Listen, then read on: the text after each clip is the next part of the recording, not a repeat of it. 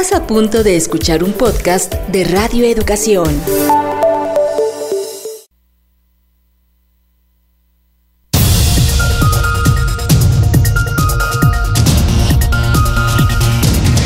Noticiarios Pulso. Noticiarios Pulso. Independencia editorial y pluralidad desde la radio pública. Radio pública. Información que gira en torno al mundo. A nuestro mundo. Nuestro mundo. ¿Qué tal? Muy buen día, les saludo con mucho gusto en esta su edición matutina de los noticiarios Pulso, hoy 17 de mayo del 2021. Mi nombre es Francisco Muñoz y les saludo con mucho gusto. Le vamos a mantener informado de todo lo más importante que se está generando en México y el mundo. Mañana comienza una ambiciosa fase de vacunación contra COVID-19 en la Ciudad de México que incluye a personal educativo, mujeres embarazadas y adultos de 50 a 59 años de las alcaldías Iztapalapa, Iztacalco, Xochimilco y Tláhuac. La estrategia contará con 15.000 brigadistas para vacunar a más de 750.000 personas en una semana. El presidente Andrés Manuel López Obrador pedirá perdón al pueblo chino desde el estado de Coahuila, donde esta comunidad sufrió una matanza durante la Revolución de México en 1910 que derrocó el gobierno de Porfirio Díaz. Entre señalamientos cruzados, así como acusaciones mutuas de mentir y prometer cosas irrealizables, los siete aspirantes a la gubernatura de Nuevo León realizaron un debate de cara a las elecciones del 6 de junio. El avance de la revisión de las instalaciones subterráneas de la línea 12 del metro de la Ciudad de México tiene un avance de 88% y en próximos días podría reabrirse este tramo de acuerdo con las autoridades capitalinas. Mientras tanto, esta semana continuarán los peritajes al tramo elevado de esta línea. Aún 15 personas se encuentran hospitalizadas. Información internacional, la variante india del COVID-19, una gran amenaza ya que podría extenderse como pólvora entre los no vacunados, así lo advirtió el secretario de Salud británico Matt Hancock, al informar que farmacéuticas se encuentran en fase 3 para probar la efectividad de las vacunas que pudieran frenar la variante india. Llama la Organización, la Organización de Naciones Unidas a un cese inmediato a los enfrentamientos entre Palestina e Israel. Sin embargo, los incesantes bombardeos israelíes sobre la franja de Gaza ocasionaron la muerte de al menos 42 palestinos, la cifra más alta de víctimas en un día desde el inicio de la escalada militar. Chile, por abrumadora mayoría, decide cambiar la constitución de Pinochet. Será la primera vez en la historia mundial que una constitución sea redactada en forma paritaria entre hombres y mujeres.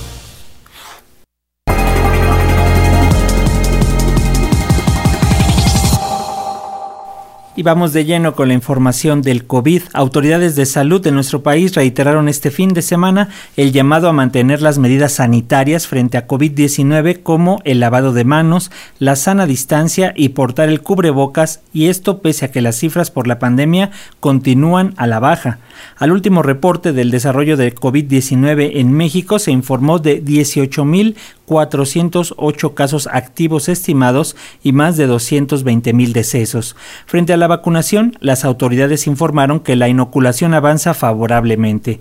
El día de mañana iniciará la aplicación con el biológico chino Cancino de una sola dosis para los más de 350.000 docentes registrados en la plataforma aquí en la Ciudad de México de escuelas públicas y privadas. En esta etapa se incluye a los trabajadores administrativos, sindicalizados y de confianza de la Universidad Nacional Autónoma de México.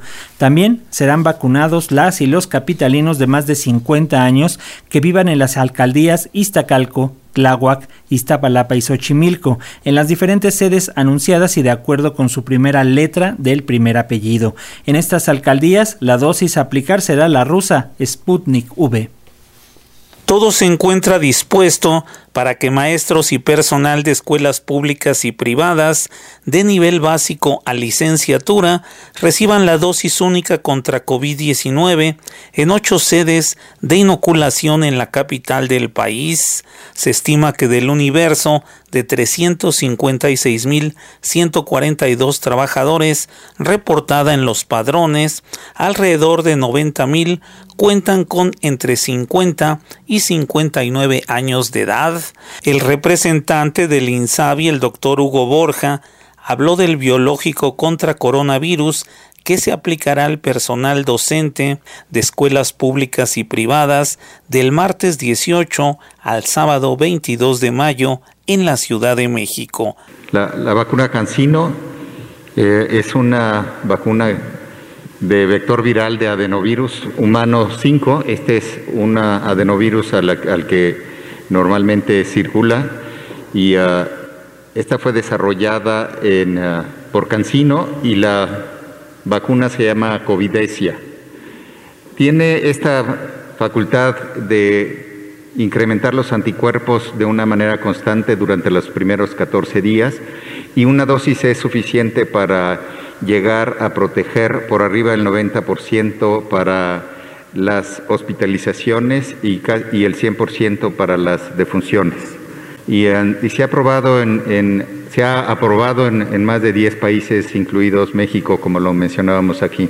Al cumplir la capital la segunda semana en semáforo epidemiológico amarillo durante la pandemia de COVID-19, también se contempla aplicar la primera dosis de inoculación en las alcaldías Iztapalapa, Iztacalco, Xochimilco y Tláhuac del miércoles al domingo próximo en nueve centros de inmunización a la población objetivo de 50 a 59 años de edad que es de 397.633 personas.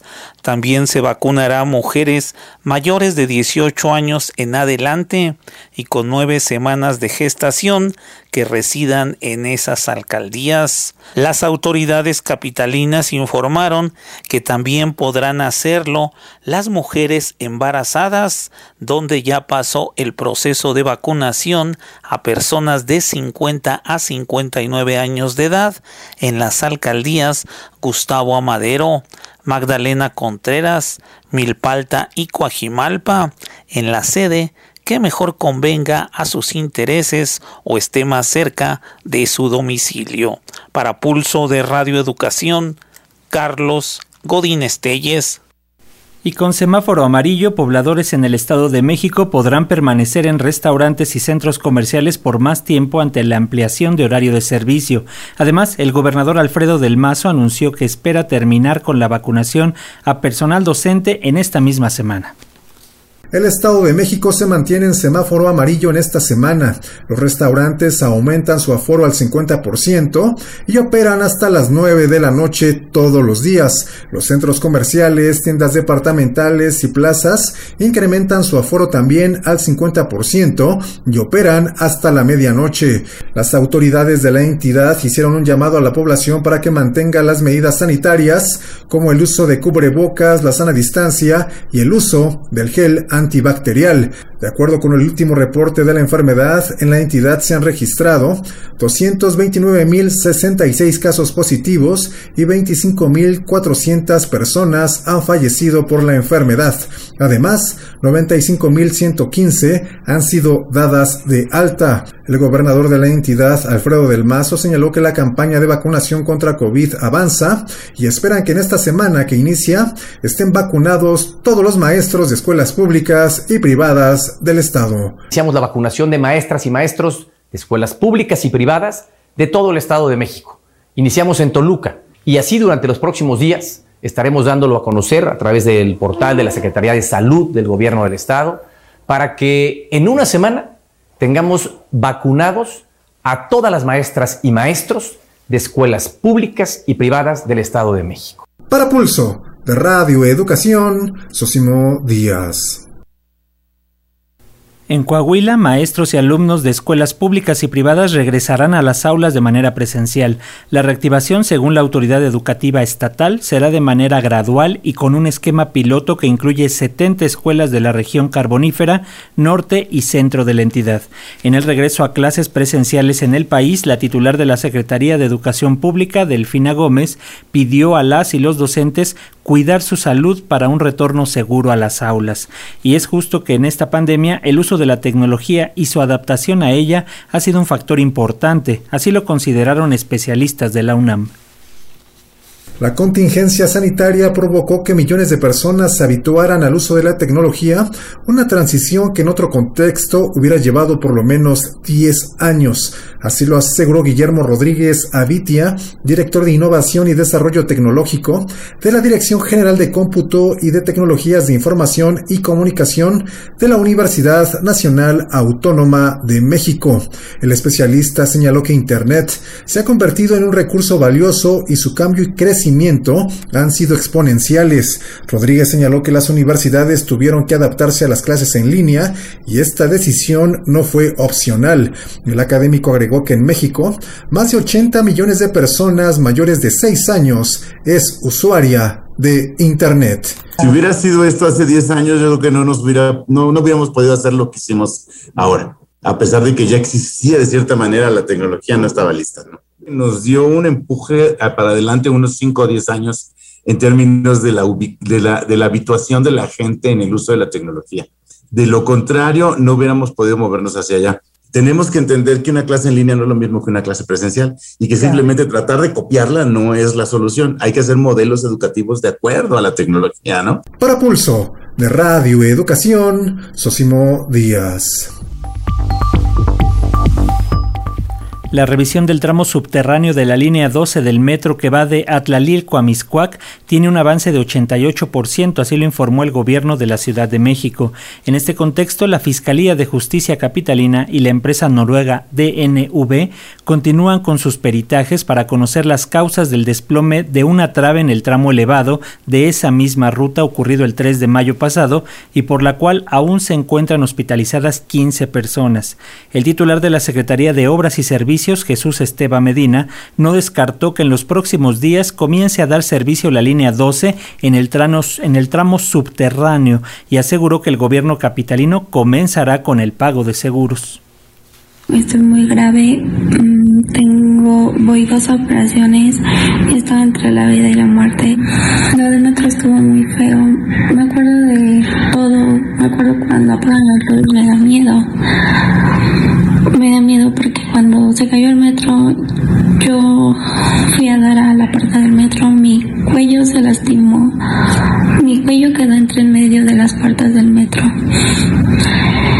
El metro iba casi lleno. Tania Lezama, sobreviviente, narró cómo fue rescatada y no su hermana Nancy, que murió en el percance en el sistema de transporte colectivo Metro ocurrido el 3 de mayo pasado, en la víspera de cumplirse dos semanas del derrumbe de una obra elevada en la línea dorada del metro que dejó un saldo de 26 muertos, las autoridades capitalinas informaron que aún continúan hospitalizadas 15 personas y brindan atención psicológica, médica y sobre trámites administrativos a los familiares de los deudos, sin aludir a la denuncia que interpondrán en la Fiscalía General de la República familiares de las víctimas por el trágico percance ocurrido en la línea 12 del sistema de transporte colectivo Metro, funcionarios del gobierno local señalaron que ya fue retirada la estructura colapsada entre las estaciones Olivos y Tezonco. El discurso oficial contrasta con lo denunciado por familiares de las víctimas y lesionados. El comisionado ejecutivo de atención a víctimas, Armando Ocampo, ofreció el siguiente reporte. Actualmente tenemos 26 personas sensiblemente fallecidas, 15 personas aún hospitalizadas, 8 personas en recepción para seguimiento hospitalario y 82 altas hospitalarias. A su vez, la secretaria de Gestión Integral de Riesgos y Protección Civil Miriam Ursúa manifestó que los especialistas de la empresa extranjera que realizan el peritaje externo continuarán con los trabajos este lunes del fatal percance al que llegarán más expertos. Se concluyó con el 100% del retiro del balasto que fue trasladado para su análisis bajo una estricta revisión y calibración de las básculas utilizadas. Los especialistas de DNB realizarán un nuevo recorrido por la zona cero para complementar el registro fotográfico ya con las estructuras completamente limpias, marcando los sitios en los que se levantarán las muestras de concreto por el laboratorio. En esta actividad participará directamente el experto geotécnico civil de la empresa. El transcurso de la semana seguirá arribando la otra parte que realizará el análisis causa-raíz, el cual continuará con la revisión documental. Continúan los trabajos de supervisión en la obra subterránea de la línea 12, pero aún se desconoce cuándo podría reanudarse parcialmente el servicio de Atlalilco a Miscuac. Para Pulso de Radioeducación, Carlos Godín Estelles. El presidente Andrés Manuel López Obrador pedirá perdón este lunes al pueblo chino desde el estado de Coahuila, donde esta comunidad sufrió una matanza durante la Revolución de México de 1910, la cual, recordemos, derrocó al gobierno de Porfirio Díaz. El evento se enmarca en la realización de ceremonias convocadas este año para conmemorar los 700 años de la fundación de Tenochtitlán y dentro de estos homenajes se incluye también el perdón a los pueblos indígenas por los agravios cometidos contra ellos en el pasado el evento por el que el presidente pedirá perdón a nombre del Estado mexicano se remonta a 1911, cuando entre el 13 y el 15 de mayo grupos revolucionarios tomaron Torreón y atacaron huertas de la comunidad china a las afueras de la ciudad y sus negocios en el centro pero poco más de 700 personas chinas vivían en la ciudad de Torreón, en el estado de Coahuila, fronterizo con Estados Unidos, de los cuales 303 fueron asesinados por las fuerzas revolucionarias. Ambientalistas chiapanejos aseguran que algunos eh, lagunas, cuerpos de agua, selvas y bosques en esa entidad están en severa amenaza ante los cambios en los usos de suelo y el propio cambio climático.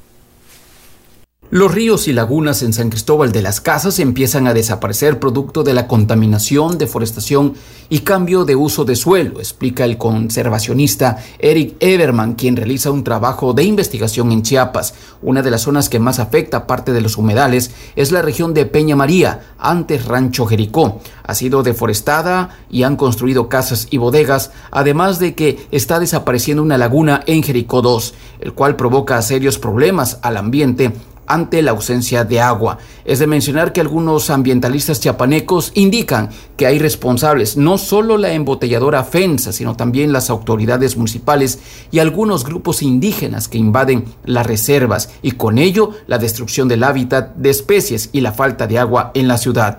Por su parte, Everman asegura que de 2016 a la fecha, lo que antes era un área de conservación se ha ido poblando al construir casas, bodegas, incluso hay una mina de piedra en el cerro y una laguna en lo alto de la montaña. Está a punto de desaparecer porque le han estado rellenando para usar la tierra y construir casas. En efecto, con fotografías de hace un quinquenio, todo estaba lleno de árboles de pino y ahora hay casas, calles, esa carretera no estaba cuando yo vine, dijo. Más allá hay bodegas de empresas. Se ha perdido un 40% de la laguna, además de una cascada que se formaba en época de lluvia, como ahora. Cuando llueve, todo el agua que baja del cerro se mete a las casas y calles de tierra. En estos asentamientos, en esta zona de San Cristóbal, en la selva lacandona, la parte de Benemérito de las Américas, hay mucho flujo de migrantes. Se cruzan todos los días. La mayoría son gente de Honduras y El Salvador, también de Guatemala. Hay dos clases de guatemaltecos que cruzan los que pasan porque tienen vínculos de negocios en la región y los otros que tienen intención de seguir caminando. Muchos hondureños se han quedado ya en Benemérito en zonas de reserva. Desde Chiapas, en Pulso de Radio Educación, Carlos Rafael Coutinho. Y bueno, Chiapas no es la única entidad cuyos recursos naturales se encuentran en riesgo por los cambios de clima. Hace justo un par de semanas, la organización Climate Central enfatizó que para el año 2050 el mar aumentará su nivel hasta un metro por el deshielo de glaciares, lo que afectará a 10 entidades en México que podrían quedar bajo el agua. Las entidades en riesgo son Tabasco, Campeche, Yucatán, Quintana Roo, así como Veracruz, Chiapas, Nayarit, Sonora, Baja California Sur y Baja California. A esta información hay que añadir que se han presentado fenómenos no vistos en nuestro país como alargadas sequías que mantienen a las presas en sus niveles más bajos y o lluvias muy copiosas que inundan algunas olas. Pero bueno, para hablar de ello ya se encuentra aquí en la línea telefónica la doctora Elena Kotler Ábalos. Ella es profesora en la Facultad de Ciencias de la UNAM y cofundadora de la Red Mexicana de Cuencas Hidrográficas. ¿Cómo le va, doctora? Bienvenida. buenos días, ¿cómo está? Muchas gracias por tomar la llamada, doctora. Por favor, coméntenos. Actualmente, como ya lo señalábamos, el país atraviesa por una temporada de sequía que tiene a las presas en niveles críticos. ¿A qué se debe esta situación, doctora? Y le preguntamos si estamos a tiempo de que se pueda revertir estas sequías atípicas. Este, bueno, yo creo que ya no vamos a poder estar hablando de sequías atípicas, ¿no? Generalmente ya ya las estamos teniendo más o menos recurrentes y los escenarios de cambio climático nos están informando de que esto va a ser cada vez más frecuente. Ya nos están, ya hay estudios que muestran que pues México se ha vuelto más cálido desde la década de los años 60 y las temperaturas a niveles nacionales han aumentado casi un grado. Entonces, yo creo que justamente el discurso, la narrativa ahora tiene que ser, estamos en un país en que 65% del país son zonas áridas, semiáridas y, y subhúmedas y la sequía va a ser cada vez más recurrente.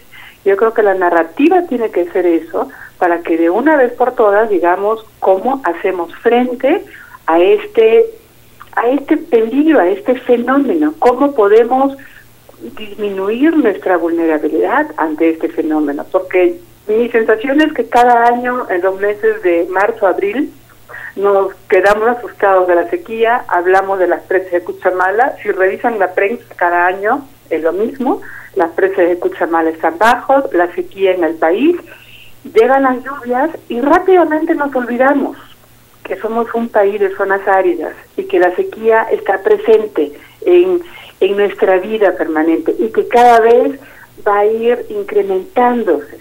Y entonces tenemos que comenzar ahora a hablar de cómo disminuimos nuestra vulnerabilidad ante la sequía.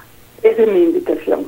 Así es, doctora, y sobre todo porque hemos venido hablando del cambio climático y los efectos, pero tal pareciera que esto ya nos está rebasando y como bien señala, ya nada de esto es atípico. ¿Y cómo nos está afectando y cómo podemos eh, contribuir? Porque también ese es otro eh, otra controversia que se está dando, doctora, por ejemplo, se señala del ahorro del agua, ¿no? Por parte de cada uno como persona, pero al mismo tiempo dicen hay em, eh, empresas refresqueras, cerveceras que ocupan el agua de manera indiscriminada y que están acabando con ellas. Pero ¿cómo podemos trabajar en conjunto para que estos eh, efectos del cambio climático no nos afecten tanto como ya lo están ocurriendo ahora? Eh, bueno, esa es una buena pregunta. Lo que hay que comenzar a pensar es cómo disminuimos nuestra vulnerabilidad. La, la vulnerabilidad habla más bien de cuán susceptible puede ser el sistema, cuán susceptibles somos nosotros como sociedad en función de todas las condiciones económicas, sociales, ambientales y cómo podemos hacer frente entonces a la sequía. Y hay, no sé cuántos estudios puede haber. Yo acabo, revisé uno, el 2010, con agua hizo un estudio para ver la vulnerabilidad en las regiones hidrológicas a la sequía y menciona una lista de recomendaciones. Y lo increíble es que ninguna de estas recomendaciones del 2010 hasta ahora se vienen este, realizando. Por ejemplo, minimizar las pérdidas en redes de agua potable. El agua que nos llega del sistema Cuchamala a la Ciudad de México esa agua, la misma cantidad de agua, la perdemos aquí en la Ciudad de México por fugas. Luego dice promover el uso eficiente del agua en las ciudades, lo cual no se realiza. Fomentar e incentivar el reuso del agua, eso tampoco se realiza. Y ahí tiene mucho que ver este el papel de las industrias, porque las industrias están descargando tal cantidad de contaminantes en el agua, contaminantes que no están prohibidos, pero no hay ninguna institución realmente que lo esté vigilando, con agua no vigila, que el agua no puede ser reutilizada. Y hay otra recomendación que es controlar la sobreexplotación de los acuíferos. Bueno, esa recomendación que con agua se hace año tras año, nunca se ha puesto en práctica. Es más, hay varios colectivos que justamente lo que acaba de mencionar, que lo que están diciendo es que entre el 92 y el 2019, con agua ha otorgado más de 500 mil concesiones violando las vedas, los límites de disponibilidad, los derechos de los pueblos indígenas, sin ningún control y sin, y, sin ningún control también sobre la contaminación de las descargas. Entonces, ante esto, nuestra vulnerabilidad aumenta muchísimo. ¿Y ahora qué se puede hacer? Y ahora que estamos ante las elecciones de nuevas cámaras de diputados, es la urgencia de una ley general de aguas con enfoque de derecho humano. Porque si no cambiamos esta ley, vamos a seguir permitiendo todas estas corrupciones e impunidades que tenemos de, de que se les da concesiones violando todo lo que dice la ley y que no hay ningún ente regulador y ningún ente sancionador. Entonces, ahora sí, esta ley que se ha tenido que hacer hace ocho años, tenemos que exigirla como sociedad ante esta nueva Cámara de Diputados que ahora sí se legisle y se legisle con un enfoque de derecho humano al agua, para no estar dándole tantos privilegios a las industrias. Doctora, también hay un programa que ya desde hace varios años está intentando llevar a cabo el gobierno de la Ciudad de México, pero bueno, todavía no, no, no, termina de concretar y ahora parece que ya se vislumbra más. La captación de agua pluvial, como ya señalaba, aquí en la Ciudad de México podría también contribuir para en algunas zonas en donde ya se está escaseando el agua, ¿no? Sí, podría contribuir, es un muy buen programa, pero también está muy acotado. Se requieren condiciones específicas para que se pueda poner captación de agua de lluvia. Y bueno, la captación de agua de lluvia obviamente subsana y subsana unos cuantos meses. Y eso está muy bien, captar agua de lluvia. Pero estaría mejor este, controlar a las industrias, estaría mejor ver quién en la agricultura está usando el agua y para qué se está usando el agua, porque nuestra vulnerabilidad también es que si no hay agua para riego, para eh, em, cultivos de consumo, entonces obviamente que esa la, la, la, productividad de la tierra va a disminuir y cada vez vamos a ser más dependientes de las importaciones. Y en este momento es la gran agricultura la que tiene en sus manos el riego, no es la pequeña agricultura. Y nuestro consumo depende de la pequeña agricultura. Entonces, yo creo que está bien las pequeñas medidas, están muy bien, pero hay que comenzar a ver quién está acaparando el agua. No basta decir ciérrale la llave a los usuarios, a los domésticos y menos ahora en pandemia, sino hay que comenzar a ver quién está acaparando el agua, que es la gran agricultura y son las industrias. Y bueno, y también hay que hacer un trabajo muy estricto con los municipios que no están tratando el agua. Eso también es cierto. Sí, debe ser algo muy integral y tiene que hacerse ya, doctora, porque los efectos están aquí a la orden del día. Le estábamos leyendo hace unos minutos eh, esta cuestión de los investigadores que señalan que el nivel del mar podría incrementarse e inundar varias entidades de nuestro país, sobre todo por este de hielo también, que es otro de los efectos del cambio climático. Ese va a ser, sí, es otro efecto, ya es un aspecto, yo pienso, inevitable, pero hay que pensar también que hay otro efecto del cual no se está hablando mucho, y es el de la desertificación yo escuchaba su reportaje y el investigador hablaba de cómo se han estado deforestando todos los bosques. Si hacemos, si se conjunta la degradación de los suelos, que acapara ya más de la mitad del país, la deforestación y la sobreexplotación de acuíferos y la mala calidad de agua de riego, estos efectos acumulativos lo que nos está llevando es a la desertificación del territorio. Y cuando el territorio se, desertifica, que no es igual que un desierto, sino que simplemente se desertifica, que deja de tener vida, entonces luego el uso de ese territorio va a ser prácticamente imposible para, o sea, va, a ser muy difícil, se va a requerir mucho dinero, mucho presupuesto y mucho recurso humano para poder restaurarlo hacia la agricultura o hacia la forestería. Entonces, aquí tenemos que estar viendo hacia dónde estamos yendo. O sea, año tras año tenemos sequía, no la podemos, no, no la estamos enfrentando, no nos estamos adaptando a ella, no estamos eh, disminuyendo nuestra vulnerabilidad y lo que va a hacer es que va a llevar al territorio a una desertificación. Hay un estudio, me parece que es del 2013, que hizo CONAFOR con la Universidad Autónoma de Chapingo. Ellos mencionan que ya el 59% del país presenta rasgos de desertificación. ¿Qué estamos haciendo ante eso? No hay ningún programa de gobierno que se esté enfrentando ante la desertificación. Entonces, este reportaje que decía, los lagos se secan, los cerros ya están sin vegetación, eso significa que tampoco puede ver vida animal porque no hay alimento. Cualquier lluvia que venga torrencial se va a llevar completamente todo, todo el suelo. ¿A qué nos está llevando? Eh, ese suelo se va a convertir en sedimentos, va a absorber las presas y así va, es como una bola de nieve con las consecuencias que van a ir afectando no solamente ahí donde en la zona donde estamos viendo la deforestación, sino que va a ir afectando, pues si es una cuenca exorreica, hasta el mar. ¿No? Y luego tenemos el sargazo, y luego tenemos todos los problemas, es decir, todos los problemas en un territorio están concatenados, todo es un sistema, no es difícil que esa, eso de ver de parte en parte, pedacito en pedacito, que es lo que siempre estamos haciendo, ese es un grave problema porque no estamos viendo el panorama general, no, no, estamos viendo el territorio en toda su integralidad y su complejidad, sino queremos resolver pedacito en pedacito que ni siquiera resolvemos y menos vamos a resolver todo el problema, ¿no?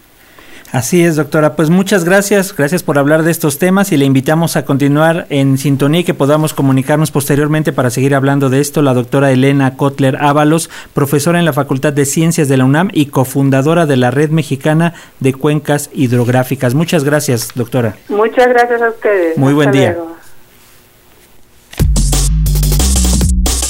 Pulso Electoral 2021.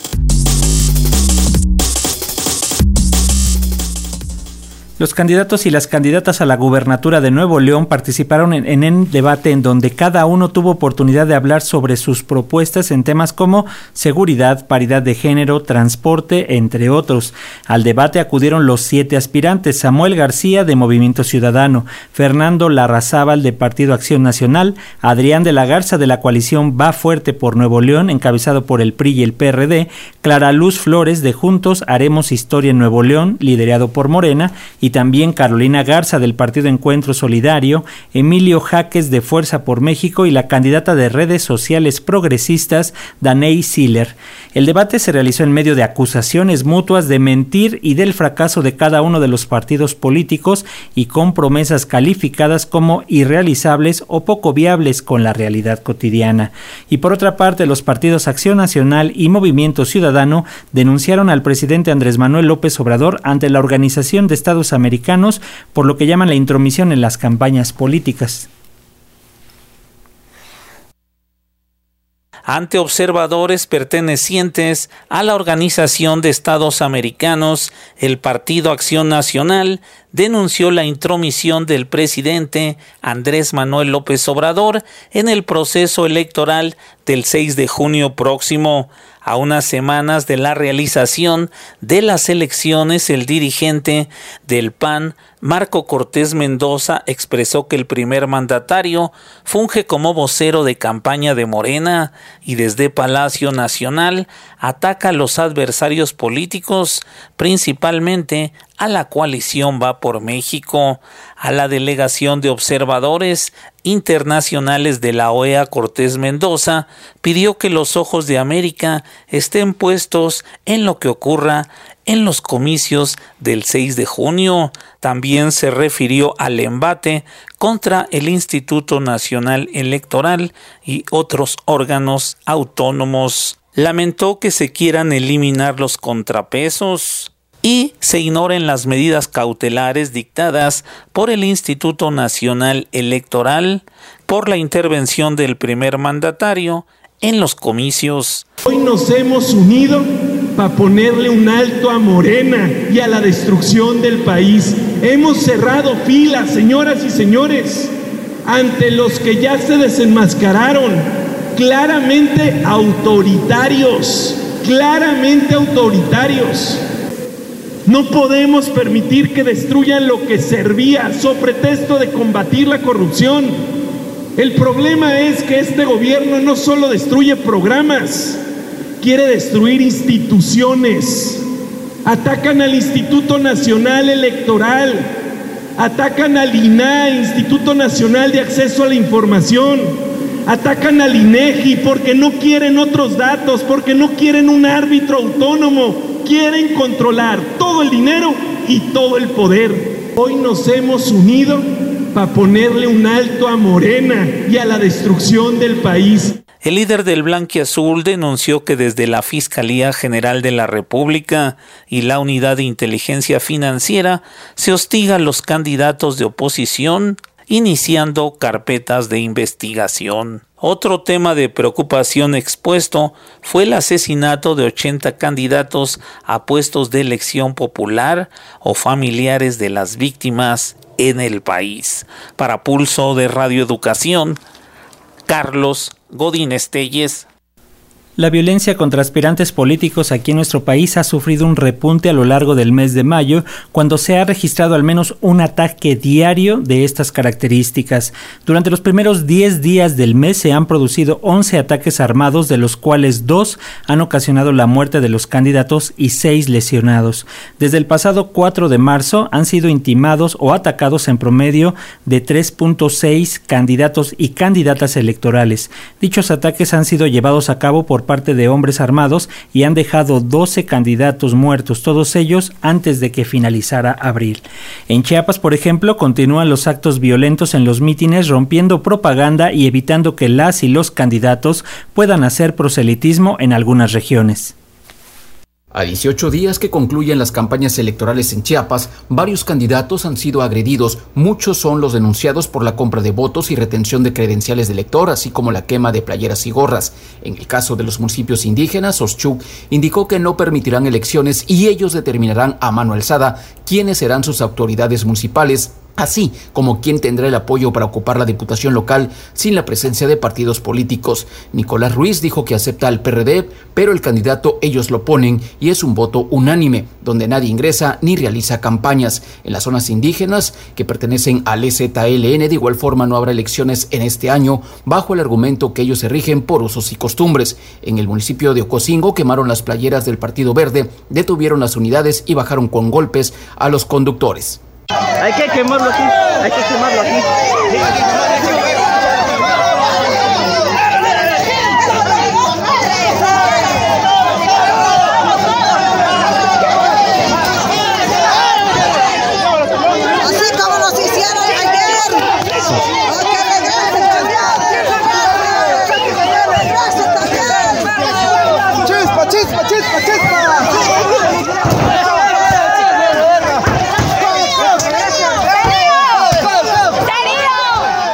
Bejucal de Ocampo grabaron a varias personas pidiendo la credencial de lector a cambio de dinero. Es que también es un delito venir a comprar credenciales. Eso. Es un delito comprar credenciales. Es un gran delito. Si vienes parte de Nesha, Nesha me lo Si vienes parte de Nesha, yo me lo chingo. ¿Qué es esto? ¿Por qué no viene un también? ¿Qué fue papá?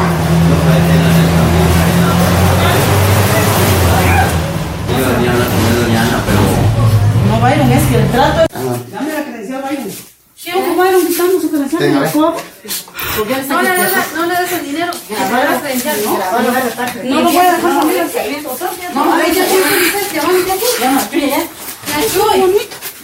dejar. No, no, no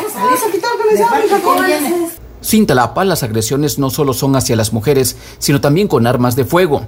Todos están a favor de un partido local y en contra de otros. Lamento mucho el acontecimiento que acaba de pasar con el ciudadano candidato a presidente que nos acaba de intimidar a punta de pistola a mí y a mi equipo de trabajo por estar vociforeando en la cigüeña. Nosotros no estamos obstruyendo su candidatura, señor. Nosotros estamos trabajando de manera propia por nuestra diputación y lamento que usted se siente intimidado por mi presencia si así usted lo requiere. Los partidos políticos firmaron antes de iniciar el proceso un pacto de civilidad, el cual no se cumple ni se actúa por parte de las autoridades electorales. Desde Chiapas, en Pulso de Radio Educación, Carlos Rafael Coutinho. Familiares, periodistas y activistas develaron un busto en honor al periodista mexicano Javier Valdés en Culiacán, Sinaloa, el mismo día en que se cumplieron cuatro años de su asesinato. Durante la ceremonia, Griselda Triana, viuda de Valdés, aseguró que sigue esperando justicia por el crimen y recordó que el presunto autor intelectual, el narcotraficante Damaso López, el Minilic, todavía no ha sido extraditado a México desde Estados Unidos, donde se encuentra preso. Valdés, reconocido periodista, que cubría información sobre narcotráfico en Sinaloa para el semanario Río 12 fue asesinado el 15 de mayo de 2017 a plena luz del día en una calle de Culiacán. El 27 de febrero de 2020 fue sentenciado a más de 14 años de cárcel Heriberto Picos el Koala, uno de los autores materiales, mientras que el pasado 4 de mayo inició el juicio oral en contra de Juan Francisco El Quillo.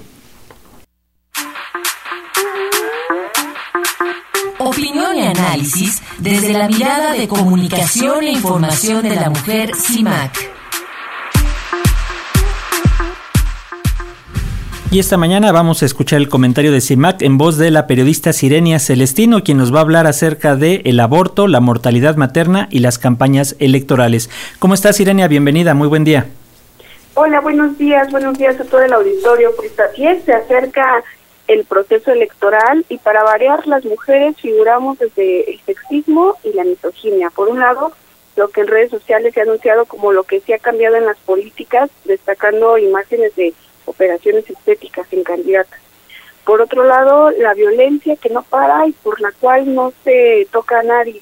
Como muestra, Salgado Macedonio, a quien, como ya sabemos, el 27 de abril el Tribunal Electoral canceló su registro como candidato de Morena a la gubernatura del estado de Guerrero, pero fue por no presentar su informe de gastos de campaña, no por estar acusado de ser un agresor sexual de mujeres. A la par del proceso electoral se lleva a cabo la intervención de vacunación por COVID-19.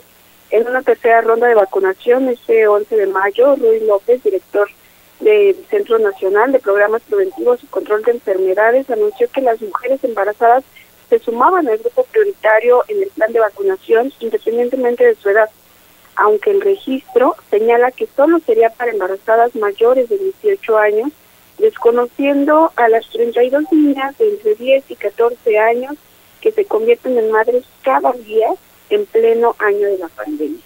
Desde junio de 2020, más Noticias alertó que México es el único país de América Latina donde se han incrementado las defunciones de mujeres durante el embarazo y el parto debido al COVID-19. El Observatorio de Mortalidad Materna en México y el Comité Promotor por una Maternidad Segura señalan que las muertes de mujeres embarazadas ya eran un problema de salud pública antes de la pandemia, por diversas causas, por ejemplo, no había medicamentos o las pacientes debían recorrer dos o más centros de salud hasta encontrar una institución que atendiera su parto. Eh, y si bien el coronavirus no representa un riesgo mayor para las mujeres embarazadas de desarrollar la enfermedad más grave que el resto de la población, México sí ha tenido un incremento de la mortalidad materna a partir de la pandemia. La muerte materna se incrementó a pesar de que en abril la Secretaría de Salud publicó los lineamientos para la prevención y mitigación del COVID-19 en la atención del embarazo, parto, puerperio y de la persona recién nacida, que no se ha acatado. Los hospitales tampoco cumplen con el Convenio General de Colaboración para la Atención de Emergencias Obstétricas, para que todas las embarazadas reciban el servicio de salud. Ahora se sumó la reconversión hospitalaria que hizo que los hospitales se adaptaran para atender únicamente casos de COVID-19. El primer caso de muerte materna relacionado con la pandemia ocurrió el 9 de abril de 2020 y para el 21 del mismo mes, cuando inició la tercera fase, la Secretaría de Salud ya contaba 63 casos confirmados de COVID en mujeres embarazadas. Las principales causas de materna ahora son COVID-19 como primera causa, la hemorragia obstétrica, la enfermedad hipertensiva y el aborto. Cada año se producen 22 millones de abortos inseguros y casi 47 mil muertes de mujeres relacionadas con complicaciones en un aborto inseguro. 5 millones de mujeres padecen una incapacidad debido a un aborto inseguro, por lo que este tipo de interrupción del embarazo se posiciona como la cuarta causa de muerte materna. El aborto inseguro y la mortalidad de mujeres podría evitarse si se respetara y aplicaran las causales vigentes en cada estado, se dejara de criminalizar y agredir a las mujeres y se difundiera información científica en las escuelas, hospitales y medios de comunicación con el fin de desmentir los mitos que rodean al aborto. El aborto seguro garantiza la vida y la salud de las mujeres porque el proceso es realizado con personas calificadas. Negarles o condicionar este derecho propicia que las mujeres opten por abortos inseguros poniendo en riesgo su salud. Así, la OMS, así como el Grupo de Trabajo de Género, el G20, también hacen un llamado a reforzar los sistemas de salud pública para garantizar la plena continuidad de la atención sanitaria sin dejar de lado los servicios médicos hacia las mujeres. La creación de centros de salud comunitarios para mujeres con personal capacitado, garantizar disponibilidad de agua, saneamiento e higiene en estos sitios y sobre todo promover educación sexual integral. Pero regresemos al proceso electoral. En esta elección será la primera donde habrá candidatas y candidatos de la comunidad afromexicana que viven con discapacidad, de la diversidad sexual y migrantes. También en esta elección, los partidos políticos fueron obligados a reservar a las mujeres siete de las ocho candidaturas a gobiernos estatales. Pero, ¿qué demandas tenemos las mujeres? Una deuda histórica es con el reconocimiento pleno de nuestros derechos, entre ellos el derecho a decidir. Cuando las mujeres y las niñas pueden tomar decisiones sobre sus cuerpos, no solo se gana en términos de autonomía, sino también en términos de avances en salud, en educación, en ingresos, en seguridad y en igualdad de género. Todo ello se traduce en un mundo de mayor justicia y bienestar. Ojalá que el próximo 6 de junio avancemos en la construcción de una sociedad igualitaria. Y yo votaría por quien esté a favor de los derechos humanos de las mujeres y trabaje por ello, por el derecho a decidir y por el aborto como una prioridad. Muchísimas gracias por la escucha. Gracias a ti, Sirena, y vamos a permanecer pendientes y como bien señalas, debemos de conocer las propuestas de las y los candidatos. Rápidamente te dejamos una tarea, Sirene, para las compañeras de CIMAC. Nos preguntan por acá y hay mucha polémica por esta cuestión de el Miss Universo de la mexicana Andrea Mesa, pero bueno, eso da para un análisis más amplio. Así que te invitamos y a las compañeras de CIMAC para que nos compartan alguna reflexión después. Así es, seguramente el próximo lunes sobre eso trataremos. Perfecto, te agradecemos Irene que tengan un buen un buen inicio de semana. Excelente semana y saludos a toda la audiencia. Gracias.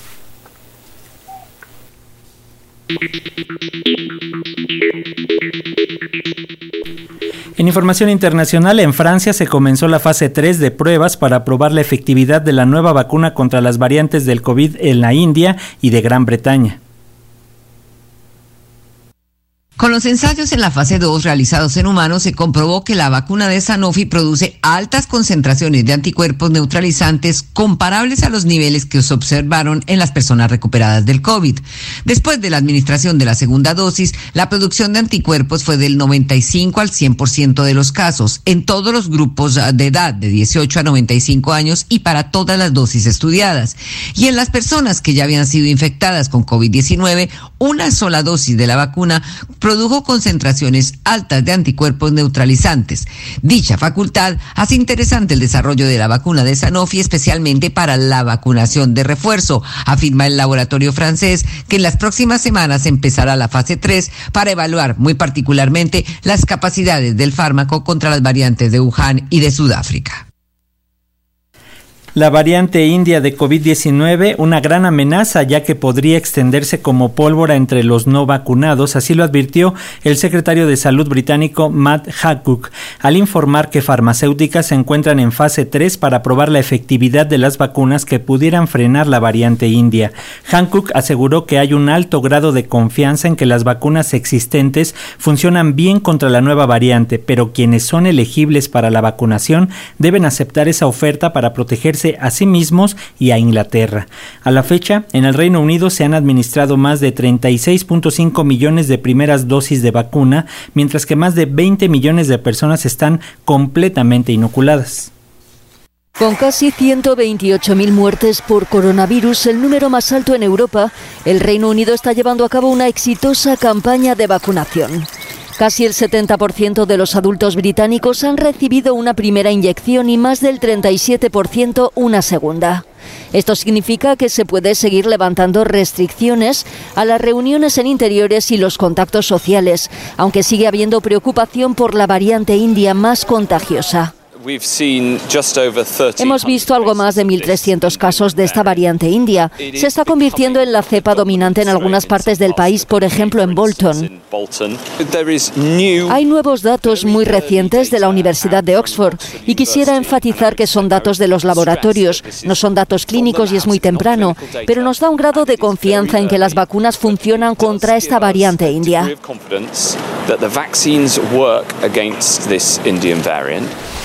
España también avanza en la reapertura. Este ha sido su primer fin de semana completo sin estado de alarma y muchas playas se han llenado.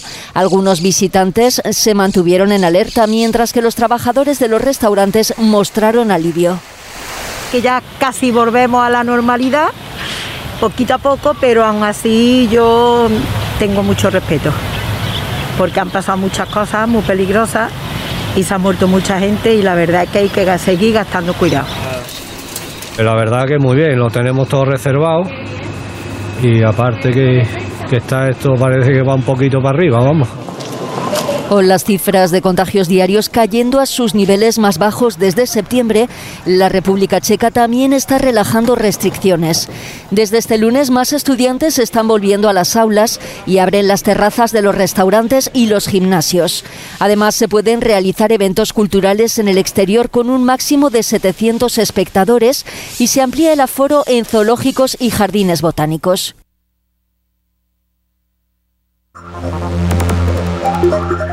Llama la ONU a un cese inmediato a los enfrentamientos entre Palestina e Israel. Sin embargo, los incesantes bombardeos israelíes sobre la franja de Gaza ocasionaron la muerte de al menos 42 palestinos, la cifra más alta de víctimas en un día desde el inicio de la escalada militar. Sin posición. La reunión de urgencia en el Consejo de Seguridad de la ONU dio evidencias de las dificultades de la comunidad internacional para conseguir el fin de las hostilidades. Era la primera vez que los 15 miembros del órgano con más poder de la ONU se reunían de forma pública para tratar la crisis. Los dos encuentros anteriores fueron a puerta cerrada. Todos los países mostraron su preocupación por el fallecimiento de civiles, pero no se consiguió consensuar un comunicado conjunto. China, uno de los cinco miembros permanentes y presidente de turno, acusó de ello a Estados Unidos, el principal aliado de Israel que ha defendido su apoyo inquebrantable a los israelíes y a su derecho a la autodefensa. Por su parte, el secretario general de la ONU, Antonio Guterres, calificó la violencia en la región de completamente horrorizante y exigió un alto el fuego inmediato. Una reunión en la que comparecieron ambas partes. El ministro de Asuntos Exteriores de la Autoridad Palestina, Riyad al-Maliki, que criticó la posición de Estados Unidos, aseverando que algunos no quieren usar las palabras crímenes de guerra y contra la humanidad, pero saben que es verdad. Por su parte, el embajador de Israel ante la ONU, Gilad Erdan, denunció que fue Hamas quien eligió deliberadamente acelerar las tensiones para ganar poder frente a la autoridad palestina, usando como pretexto los desalojos de familias palestinas en Jerusalén Este para el lanzamiento indiscriminado de cohetes. Y en Chile, por abrumadora mayoría, se decide cambiar la constitución de Pinochet. Será la primera vez en la historia mundial que una constitución sea redactada en forma paritaria entre hombres y mujeres. El presidente de Chile, Sebastián Piñera, calificó el resultado como un triunfo de la ciudadanía y la democracia. Chile comienza este lunes aún sorprendido por los resultados en la mega elección de dos jornadas realizadas durante este fin de semana. Un giro político que ha puesto como protagonistas a candidatos independientes y sobre todo deja en claro el cuestionamiento a los partidos políticos tradicionales y de derecha. Contradiciendo todo pronóstico, la Convención Constituyente, que será la encargada de redactar una nueva constitución, se distribuirá con 38 asientos para el oficialismo, 52 para la oposición, 48 para independientes y 17 escaños que estaban reservados para pueblos originarios. Un resultado que le impide el veto al oficialismo al no alcanzar un tercio de los votos.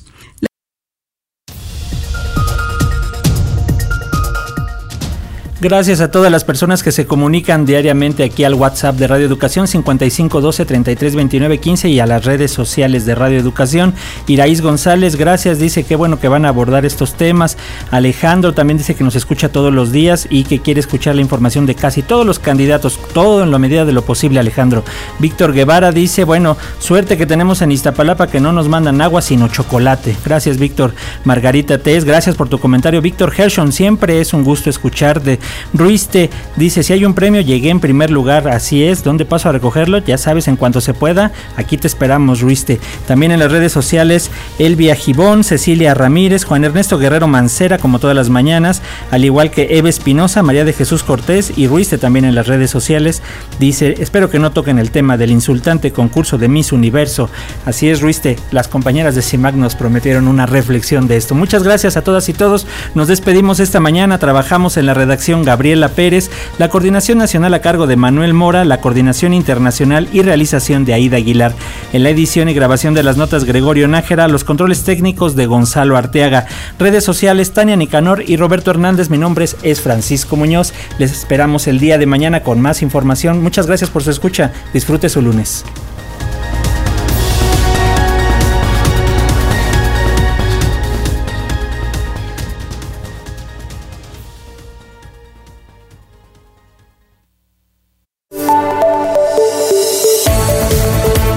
Quieres escuchar diariamente todos nuestros servicios informativos, acércate a Radio Educación. Visita www.radioeducacion.edu.mx. Vibra la radio pública.